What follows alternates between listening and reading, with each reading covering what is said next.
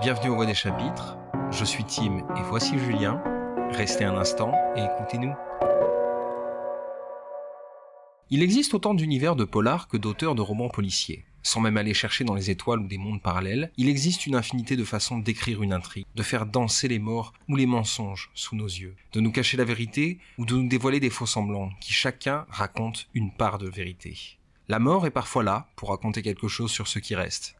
Dans d'autres cas, il n'y a pas de métaphysique poussée, juste la triste et banale réalité dans toutes ses nuances.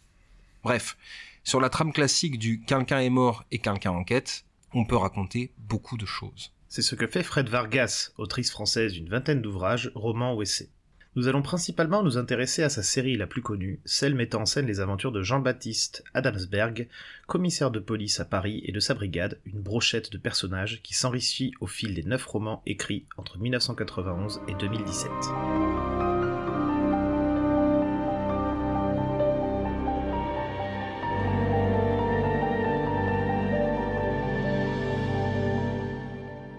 Honneur au héros. Parlons tout d'abord d'Adamsberg, qui démarre commissaire de secteur à Paris dans le premier roman de la série, L'homme au cercle bleu, publié en 1991. Qui est cet homme? Loin des clichés du flic torturé et désabusé, Adamsberg est un personnage difficile à décrire, pas par sa complexité, mais par le fait qu'il échappe aux descriptions classiques du genre, voire même de la littérature en général. Un physique désordonné, décrit par ce qu'il n'est pas plutôt que par ce qu'il est. Le commissaire échappe tout au long de l'histoire aux descriptions physiques. Il y a tout de même celle-ci au début du roman. On pouvait envisager que Dieu s'était trouvé en panne sèche de matières premières quand il avait fabriqué Jean-Baptiste Adamsberg, et qu'il avait dû racler les fonds de tiroir, recoller des morceaux qui n'auraient jamais dû se trouver ensemble, si Dieu avait disposé de bon matériel ce jour-là. Une des seules personnes qui se risque à une description dans ce roman est une personne aveugle. Aucune précision, juste des impressions, à l'instar de ses enquêtes.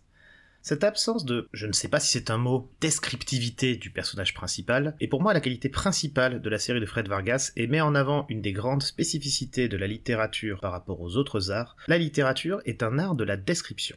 Ce n'est pas un art visuel. Elle ne représente pas les choses, elle les décrit. Cette description n'a jamais à être exhaustive ou objective. Elle permet au contraire de mettre en scène le point de vue des personnages ou du narrateur, pointant tel ou tel élément en fonction de l'enjeu narratif. On s'en rend compte très vite, la description est primordiale dans le polar.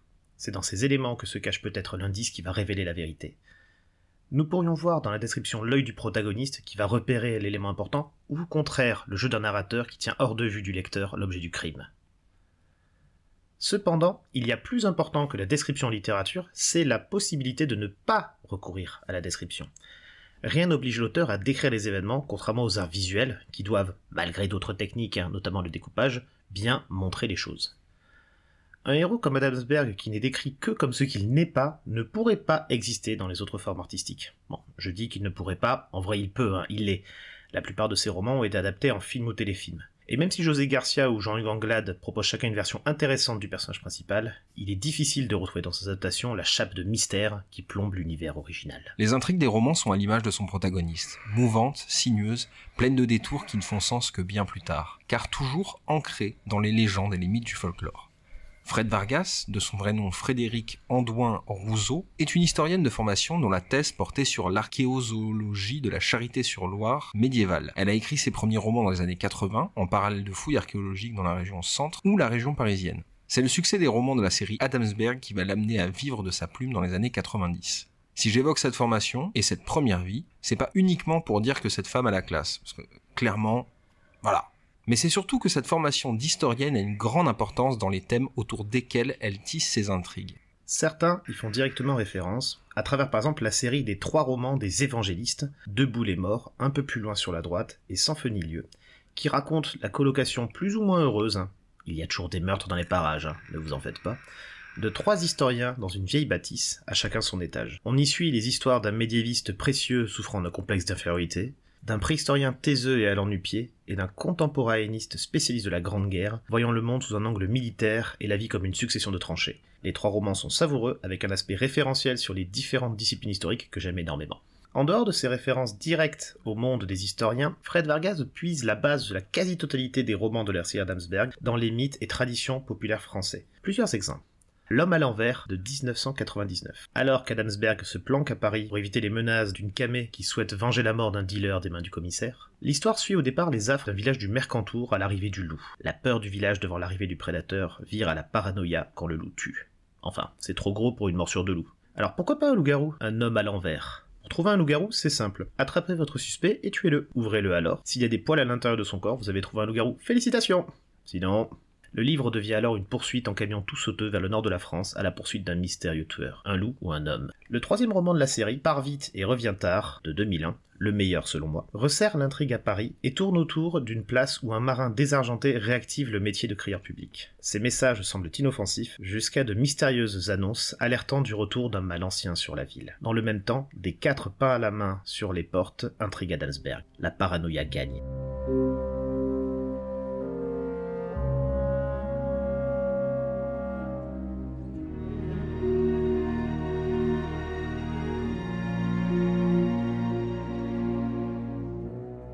Vous fiez pas au titre digne d'un livre d'Anna Gavalda, l'expression part vite et revient tard fait référence au conseil médiéval quand la peste arrive en ville. Cito longue fuegas et tarde redeas. Troisième exemple, le roman L'armée furieuse de 2011 amène le commissaire à enquêter sur de mystérieuses rumeurs en Normandie. Le retour de la Ménie Elquin, mystérieuse meute de chasseurs, ici pour punir selon des règles et un jugement que seuls les morts peuvent comprendre. Dans ce village, une fille ne crie pas au loup, mais à la chasse. Est-ce l'annonce de meurtre à venir? On le voit avec ces exemples, Fred Vargas inscrit les aventures d'Adamsberg dans des mythes et des imaginaires ancrés dans un territoire ou une histoire, mais qui procèdent d'un imaginaire commun. Si les loups du Mercantour parlent peut-être plus à nous gens du Sud que la chasse sauvage, ils traînent avec eux une sombre réputation. Et pourtant, la chasse sauvage, qui semble de nom moins connu, est un exemple qui est de plus en plus apparent dans la pop culture. C'est un mythe commun à l'ensemble du nord de l'Europe, des forêts de Pologne au marais Poitevin. Cette histoire rejoindra d'ailleurs, depuis la façade atlantique, le Canada, où elle se joindra à des mythes amérindiens pour créer la chasse-galerie, où un canoë volant remplace les chevaux. On la connaît aussi beaucoup aujourd'hui pour son utilisation dans la série des romans et de jeux vidéo The Witcher ou Le Sorceleur, adapté aussi en série télévisée par Netflix.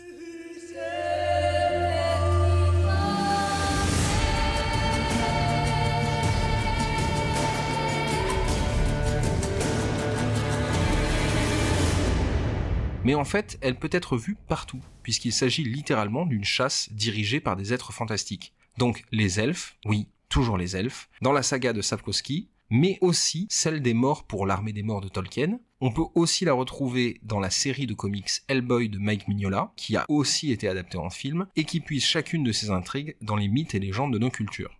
Si Fred Vargas n'est pas la seule autrice à emprunter à ces mythes, elle aime travailler sur la part d'inconscient, la part viscérale, atavique de nos sociétés, le retour du refoulé finalement.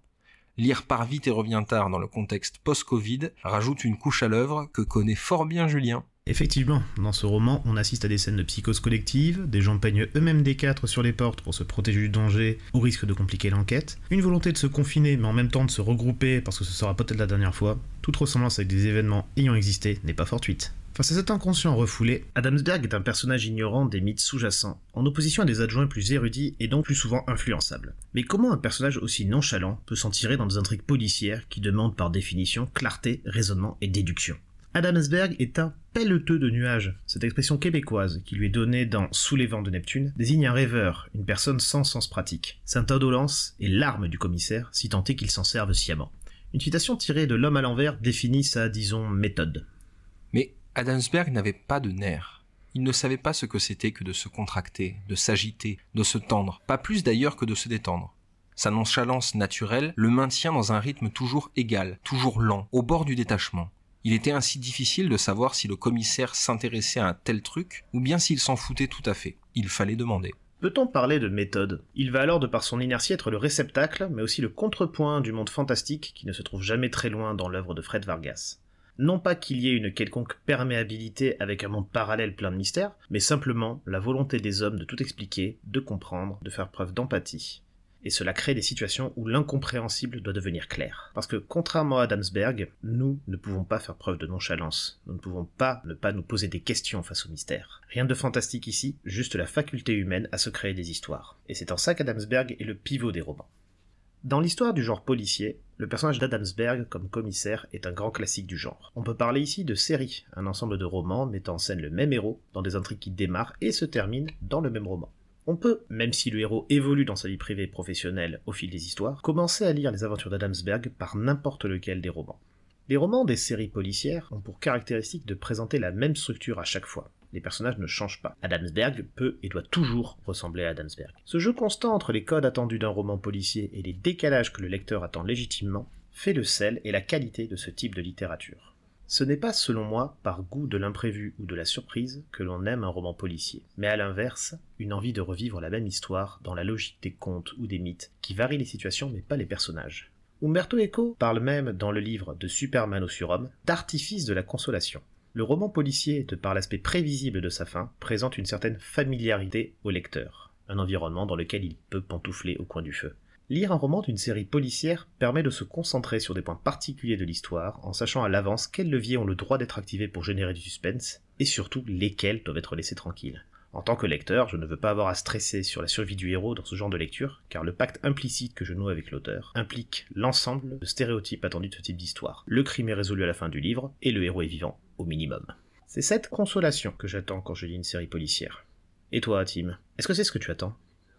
Alors oui et non à la fois. Retrouver un personnage qu'on connaît, c'est toujours agréable, c'est sûr. Mais ce que personnellement je cherche avant tout, c'est l'originalité de l'auteur, la surprise que me proposera sa plume. Du coup, et c'est la raison pour laquelle je lis avant tout des thrillers, c'est parce que j'aime autant savoir comment le criminel est débusqué que les raisons qui l'ont poussé à commettre ses actes. À la manière d'une résolution sherlockienne, j'aime connaître les fils tendus qui amènent au résultat. Mais je ne peux nier mon amour pour l'explication, s'il y en a, des motifs qui ont créé les différents crimes.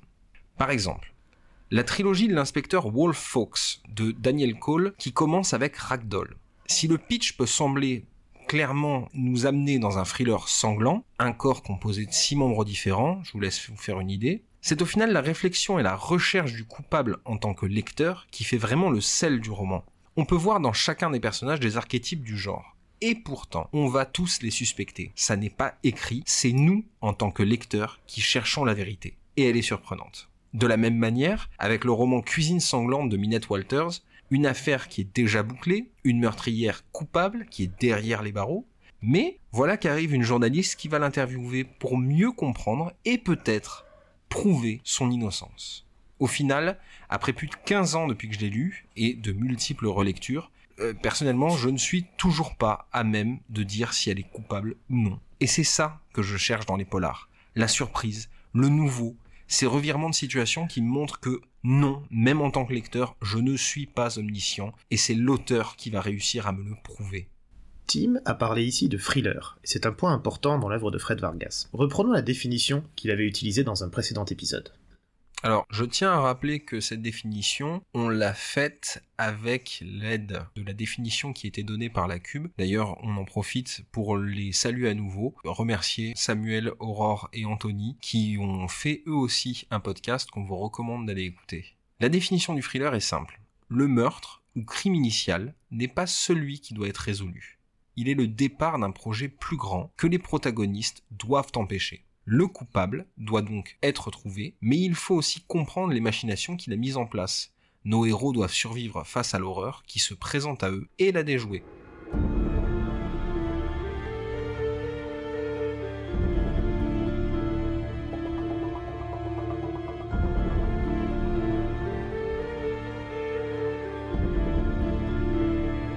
Cette définition s'applique très bien au roman de Fred Vargas. Le commissaire Adamsberg découvre au fil de l'intrigue de chaque roman que le meurtre initial n'est que le début d'une mécanique que le coupable a enclenchée. Une course-poursuite commence alors pour le commissaire et son équipe qui vont essayer de comprendre et suivre son cheminement pour espérer le devancer et l'arrêter. En somme, malgré sa structure de série policière, Fred Vargas n'écrit pas un roman de type whodunit, mais une structure qui s'approche plus du thriller. Même si la série suit dans les différents romans l'évolution des techniques de recherche de la police scientifique, on reste loin des experts, hein, attention. Adamsberg ne semble ne se fier qu'à une chose, son intuition. Et c'est son cheminement intellectuel qui crée le mouvement dans l'intrigue. Fred Vargas, en utilisant les codes du thriller, évite l'aspect potentiellement répétitif des intrigues d'une série policière, qui règle la chronologie de l'intrigue sur un schéma préétabli. Ça se voit moins dans un livre, hein, mais au niveau série télé, les classiques américains, NCIS, les experts encore, sont réglés de manière précise et systématique. Cependant, cette logique archétypale se retrouve aussi dans les personnages. Une fois posé avec son caractère, il n'évolue pas et n'est surtout défini que par cet élément-là. Dans les derniers romans de la série, les personnages deviennent des fonctions désincarnées. Ça amène, je trouve, un problème d'identification de la part du lecteur. Il est difficile d'avoir de l'empathie pour le personnage d'Adamsberg au vu de son caractère, mais les membres de la brigade remplissaient le job, avec des réactions finalement humaines face aux événements. Mais même eux finissent par agir de manière mécanique. Danglars, mon personnage préféré, est par exemple constamment en conflit avec Adamsberg, un ressort qui finit par ne plus marcher à force d'être utilisé. Le danger de l'utilisation des archétypes dans le roman policier est quand celui-ci devient système, une structure appliquée sans véritable raison. Un côté, c'est là parce que c'est là, quand il n'y a plus de surprise finalement. Et même les surprises semblent venir d'un moment où l'autrice elle-même semble perdue dans l'intrigue, ce qui n'est jamais bon signe. Je pense notamment à une situation dans un de ses derniers romans qui ne se résout qu'avec un Deus ex machina sorti de nulle part, toujours le signe d'une intrigue qui finit par échapper à son auteur. Si les derniers romans n'échappent pas à l'écueil du système désincarné que l'on reproche souvent aux séries policières, l'univers que propose Fred Vargas, à la limite du fantastique plongeant dans l'inconscient collectif et les intrigues évitant les facilités du boudonite et de l'explication alambiquée, ramènent à un temps de mythes, de légendes, où les histoires les plus folles sont peut-être juste celles que l'on se raconte. Nous en avons donc terminé avec cet épisode, ce voyage, et on espère que ça vous a plu.